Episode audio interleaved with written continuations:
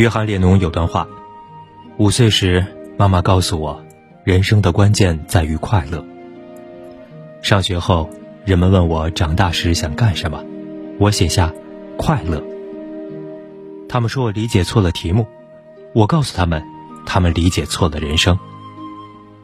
我们都曾天真乐观过，最初是不经世事，看清了生活的苦难，开始愁眉苦脸。可现在才知道，正确的悲观不如一笑而过。悲观是正确的。现实中，悲观者往往说话一针见血，无比正确。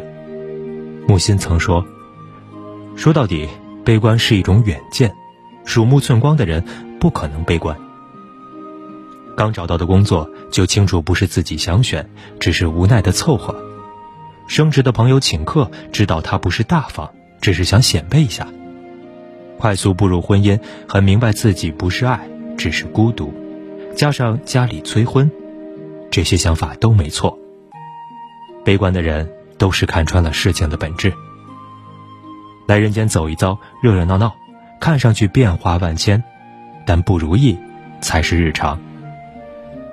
颠沛流离的日子自然不好过，可是安定下来过一年，也就是同样的日子，重复了三百六十五天。单位、家里两点一线，谁都是这样，每天累到瘫。再想想追求的欲望、金钱，也不像是能上台面的东西。而我们大多数都是凡人，很难改变什么，就只能苟且的活着。社会上有些聪明人，正是恰巧明白了这些，就再也乐观不起来。我们常发现，悲观者的话很有深度，未尽的遗憾、虚假的现实、生活的意义，随便一个朋友圈就很有哲学意味。这种人像思想家，任何暂时的快乐都没法蒙蔽他们，总能刨根究底，挖出阴暗的一面。他们把每一点痛苦都看得真真切切，过得比谁都清醒。没了粉红色的幻想泡沫，痛苦就是痛苦，焦虑就是焦虑。如果没有好心情，那是因为没有好事发生。他们想透了过去的麻烦、现在的麻烦、将来的麻烦。如果论正确，最对的一定是悲观者。乐观，没有天生的。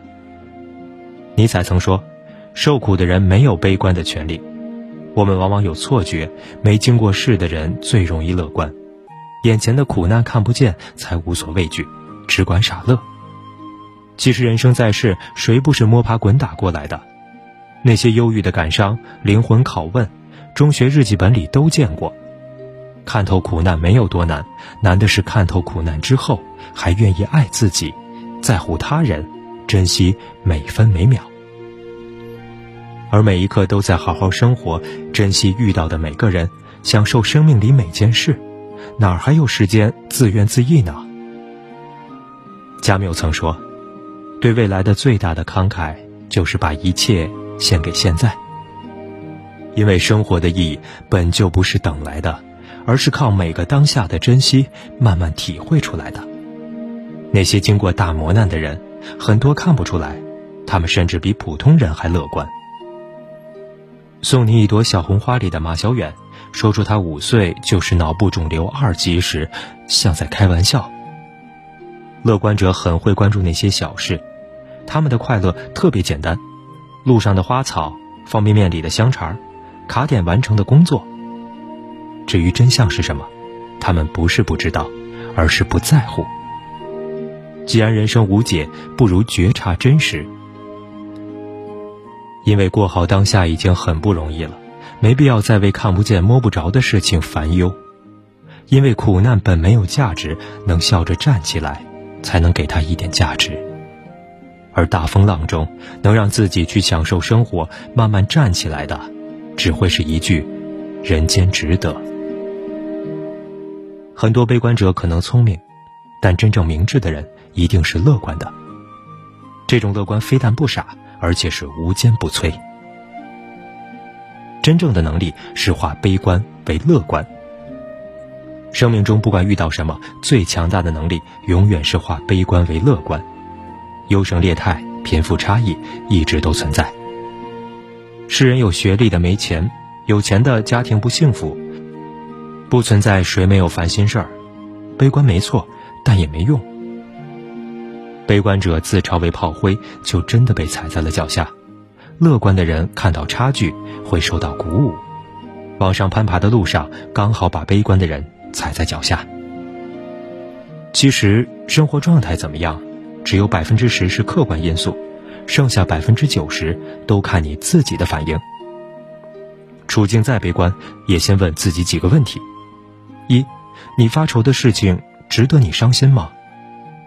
很多时候，我们难过的只是一点小事，放到整个人生来看，并不能造成什么大影响。朝着你真正想去的方向走，不值得的人和事儿，该丢就丢。二，你担心的事是真的吗？很多担心都是我们的假想。如果找不到这份资料，今天工作就完不成；工作完不成，老板就会发火，自己就会被炒鱿鱼。其实什么都没发生。想了反而更难。三，你烦恼的事还有转机吗？事情的转机很多时候是被我们拖没的，只要还有一点机会，别浪费时间去忧愁，管它能不能行，做就对了。你是什么样，世界就什么样。秘密中讲的吸引力法则，正是通过积极乐观产生正能量，把你想要的好事吸引过来。其实世界还是一个样，不过因为你接纳现实后换了不同的思维模式，也有了不同的风景。